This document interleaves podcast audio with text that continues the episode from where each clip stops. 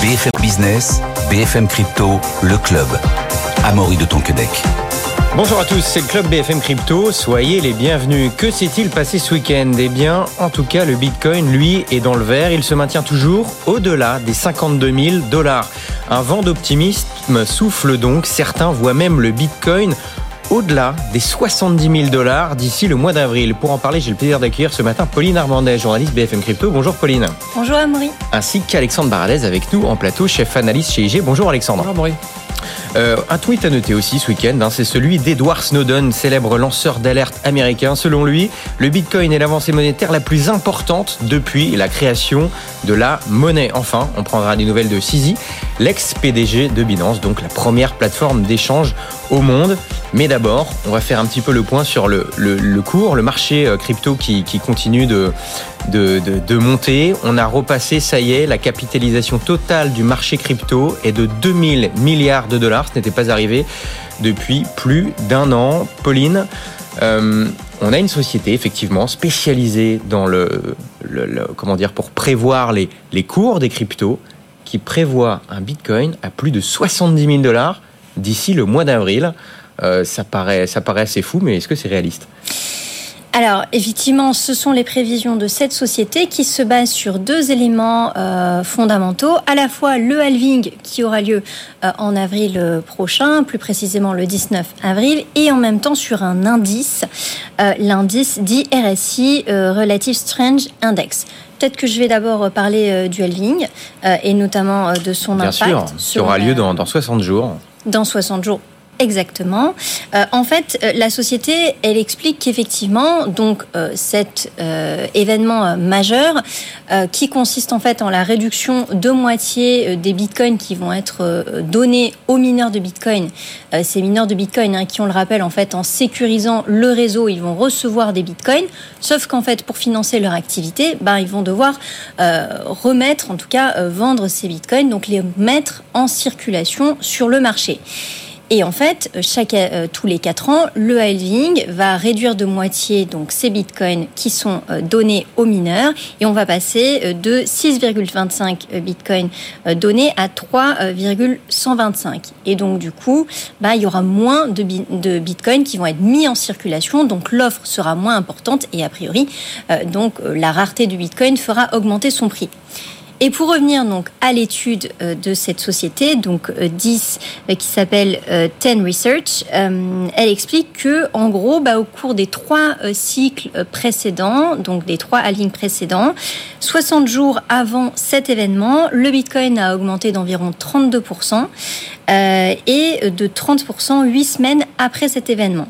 Et donc si on se projette sur le 19 février, enfin sur le 19 euh, avril, qui aura lieu pile 60 jours après, euh, la société considère que euh, le Bitcoin pourrait dépasser son pic historique de 69 000 dollars à ce moment-là. Donc ça, c'est vraiment pour l'analyse du, du, halving et de la probable augmentation du cours du Bitcoin. Oui, c'est intéressant, très intéressant, parce qu'on est tous un petit peu, un petit peu perdus, hein, Alexandre, parce qu'on voit qu'il y, a des performances quand même assez spectaculaires pour le Bitcoin.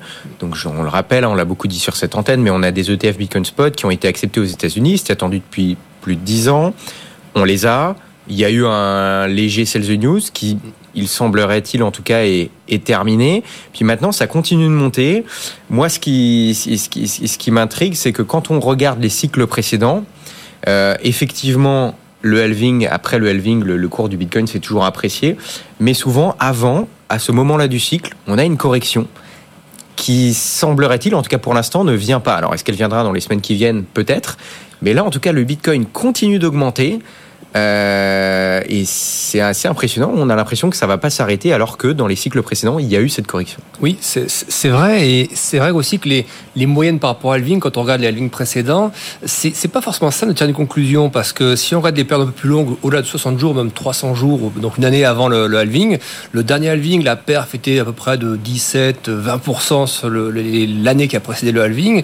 Et si on remonte aux deux halvings précédents, donc euh, de 2014 et, et, et on a là des performances de plus de 300% avant cette période-là. Donc, établir une moyenne sur des, choses qui interviennent tous les 4 ans n'est pas forcément simple, mais par rapport à l'argument, est-ce que finalement, pour avoir une correction avant un événement qui, comme vous l'avez dit, va raréfier l'émission et donc avec une demande qui est toujours présente, faire monter les cours, il y a des arguments un peu aussi d'ordre macroéconomique qui être pour ça. Quand vous regardez, aujourd'hui, les cryptos, le bitcoin, c'est devenu une classe d'actifs en fait. On la place aux côtés des obligations, des actions, des devises. C'est perçu en tout cas par la, finance traditionnelle comme un nouvel actif. Et ce nouvel actif, on l'a vu dans un passé pas si lointain, réagir à, des, un environnement de taux, un environnement de dollars, un environnement de banque centrale. Et on remarque quoi? Eh Bien que ces dernières semaines, euh, on a un environnement de taux qui s'est redurci un petit peu. C'est-à-dire que les taux étaient beaucoup détendus euh, sur la période octobre-décembre. Et d'ailleurs, le Bitcoin avait connu un sacré rallye à ce moment-là, comme toutes les classes d'actifs. Et ensuite, les taux se sont un petit peu retendus aux États-Unis, aussi en Europe, parce qu'on voit que l'inflation aux États-Unis euh, est, est, assez résiliente. On voit que les velléités de baisser les taux de la part des banques centrales. Les dernières infos qu'on a eues, effectivement, c'est que les taux des banques centrales euh, finiront par baisser, notamment aux États-Unis, la Fed, mais a priori peut-être plus tard que prévu. Et pourtant, le cours du Bitcoin se maintient. Oui, c'est là qu'il y a quelque chose d'assez divergent. Quand vous regardez cette classe d'actifs, vous regardez les devises par exemple, quand les taux sont redressés, depuis à peu près un mois et demi, le dollar s'est redressé. Ça suit les rendements américains. Quand vous regardez l'or, par exemple, qu'on compare de temps en temps au bitcoin, l'once d'or s'est déprécié également. L'once d'or libellée en dollars a perdu en valeur. Et vous regardez en revanche le bitcoin, il s'est plutôt comporté finalement comme, un actif technologique. C'est-à-dire qu'il a continué à grimper comme le Nasdaq, par exemple, mm. assez peu sensible à cette thématique euh, d'inflation résiliente et de baisse de taux qui était repoussée de la part des banques centrales. Et selon moi, c'est là qu'on pourrait les, deux les mettre entre guillemets dans le même panier, un peu les valeurs technologiques, Nasdaq, et puis Bitcoin, euh, et considérer que finalement cette, ce manque de sensibilité peut être perçu peut-être comme un peu d'euphorie, un peu de complaisance, et après on pourra élaborer si vous voulez, plutôt que comme un signal, c'est quand même une preuve de résilience avant tout, mais à court terme, peut-être un peu de complaisance par rapport à la réalité finalement de ce qu'ont fait les banques centrales, à, la réalité des taux. Euh, voilà, donc moi j'ai un petit peu ce sentiment que, et vous savez, je, suis bullish à moyen terme. ce que vous dites, c'est que le Bitcoin serait dans le, déni, dans le déni finalement. Oui, mais pas un déni, pas un déni d'exagération de, comme on a pu le connaître par exemple sur les bulles post-Covid. Mm. Euh, plutôt une phase où euh, les bonnes nouvelles qu'on a pourtant déjà plusieurs fois intégré. C'est-à-dire que le rallye depuis octobre, on rappelle, c'est la résultante euh, anticipation des, émissions d'ETF, c'était la détente des taux, baisse de l'inflation, euh, c'était également la valeur refuge, hein, risque au Proche-Orient valeur refuge. Aujourd'hui, on continue, et je pense un vrai argument à moyen terme, de dire, oui, mais regardez, les flux Bitcoin, désormais, on les voit. Flux ETF, ils sont bien là, et ça soutient Bitcoin. Sauf que sauf erreur de ma part, ce que le marché joue entre octobre et décembre, et même avant donc les émissions euh, et la validation par la SEC, c'était bien ces flux que le marché jouait. Et donc ces flux que l'on repaie actuellement, on va, on va les payer à moyen terme, mais à un moment donné, quand le marché a déjà bien payé par anticipation, pourquoi considérer que ces nouvelles-là vont encore produire les mêmes effets alors que ces effets ont déjà été quand même payés par le marché entre octobre et, décembre, on va dire. Donc voilà, pour moi, ça appelle un peu de consolidation et un petit retour sur 50 000, entre 42 et 48 000, qui serait plutôt sain par rapport aux fondamentaux qu'on voit actuellement. Alors, ce qui est vrai, c'est que toutes ces bonnes nouvelles ont a priori été pricées. Moi, ce qui m'intéresse, c'est quelles mauvaises nouvelles pour arriver sur le marché. Et là, pour l'instant, j'en vois pas tant que ça. C'est-à-dire que les taux des banques centrales, bon, on a déjà eu la, nouvelle comme quoi ce serait, ça baisserait peut-être un peu plus tard que prévu. Il y a le halving qui arrive, mais ça, bah, c'est une bonne nouvelle parce que là, on voit que la demande pour l'instant est supérieure à l'offre, alors que l'offre va diminuer en avril. Euh, il y a les élections américaines en novembre 2024 qui, historiquement, sont plutôt bonnes pour le cours des, actifs mm. risqués.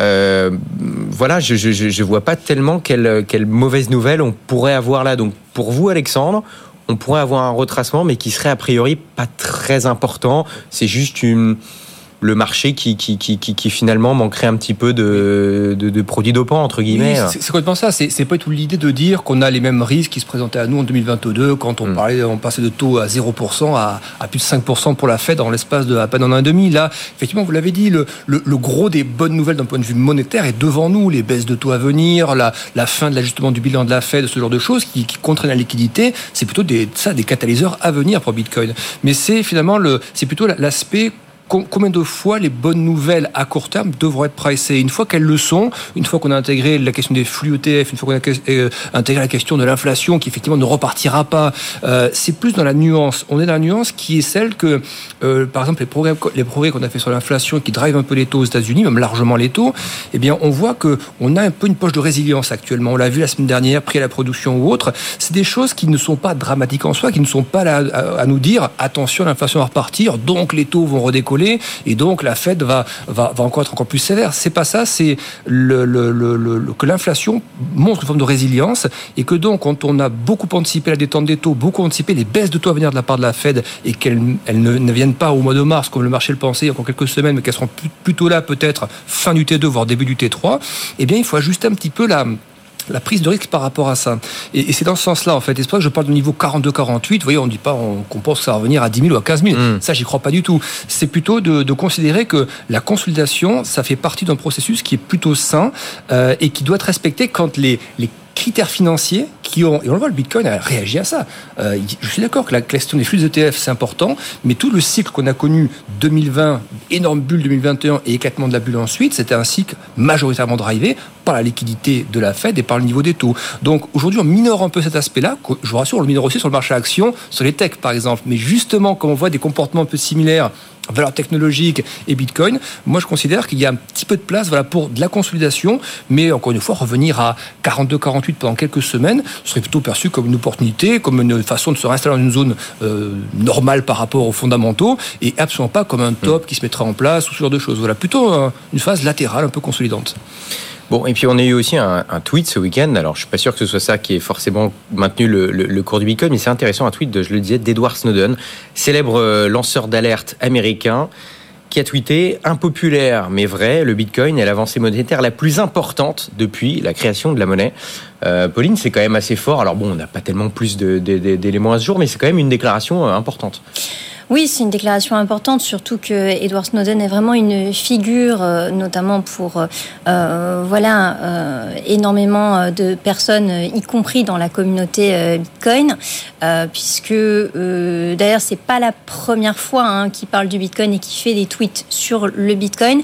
il y il y avait eu un tweet notamment en novembre 2022 quand ben, FTX s'était effondré et à ce moment-là, Edward Snowden avait dit que bah, ça serait peut-être intéressant, euh, bah, de, en tout cas lui, il avait dit que ça serait intéressant pour lui de racheter du Bitcoin parce que c'est évidemment un moment à saisir quand le Bitcoin s'effondre pour pouvoir euh, aller euh, sur le marché et acquérir des bitcoins. Et c'est vrai que bah, toute la philosophie même des cypherpunks de, qui, en lien avec le bitcoin et qui eh bien euh, voilà, euh, vante aussi les mérites de cette crypto-monnaie pour protéger sa vie privée. Bah, elle est évidemment partagée par ceux qui sont voilà qui vont soutenir aussi Edward Snowden. Donc c'est un tweet qui peut se comprendre. C'est pas très fréquent, mais en tout cas on connaît ses positions par rapport au Bitcoin. Edward Snowden, il s'était déjà illustré dans le milieu des crypto-monnaies puisqu'il il avait été aussi à l'initiative d'une crypto-monnaie dite anonyme Zcash. Donc euh, c'est vrai qu'on sait qu'il a un vrai euh, engagement dans ce secteur.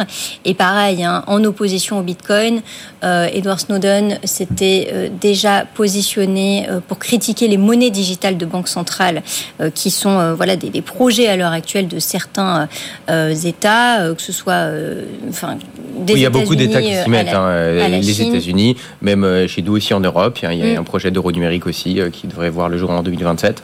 voilà, beaucoup d'États s'en occupent, mais en fait, c'est intéressant parce qu'on entend un peu tout et son contraire concernant les données, notamment de blanchiment d'argent.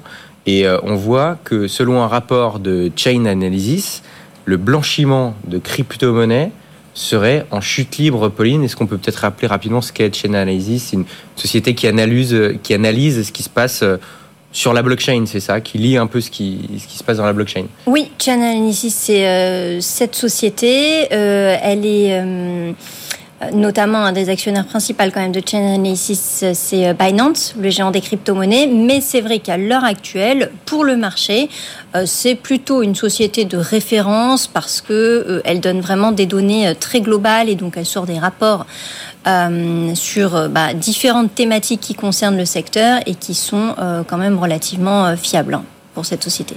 Et ce qui est intéressant aussi, vous parlez d'Edward Snowden juste avant, c'est mhm. que quand il y a des réseaux mafieux qui veulent se servir des, des, des, des cryptos pour, euh, pour couvrir certains usages euh, illicites, ils se servent avant tout du Bitcoin qui pourtant est une blockchain publique. Alors euh, oui, alors ça, au niveau du Bitcoin, c'est vrai que c'est plutôt un rapport hein, américain qui a notamment mis ça en évidence. C'est le réseau américain de lutte contre la criminalité financière, hein, le FinCEN, qui euh, est une autorité de régulation aux États-Unis et qui a expliqué en fait que, euh, notamment dans le cadre de certaines activités illicites, et là, euh, le rapport cite plus précisément l'exploitation sexuelle des enfants sur Internet ou alors la traite des êtres humains. C'est vrai qu'entre 2020 et 2021, euh, ben, les euh, acteurs malveillants euh, avaient notamment utilisé le Bitcoin comme moyen de paiement dans le cadre de ces activités illicites. Bon, en tout cas, voilà, il y a ces chiffres qui arrivent là, mais on, l'a souvent dit aussi dans ces émissions, paradoxalement, avec l'approbation des ETF Bitcoin Spot, il y a les flux entrants qui, qui arrivent. 10 ETF sur les 11 étaient, avaient des flux positifs. Le 11e, celui de Grayscale, avait des flux négatifs, mais ça se calme de plus en plus. Donc la pression acheteuse des flux entrants sont de, sont de plus en plus forts dans le marché.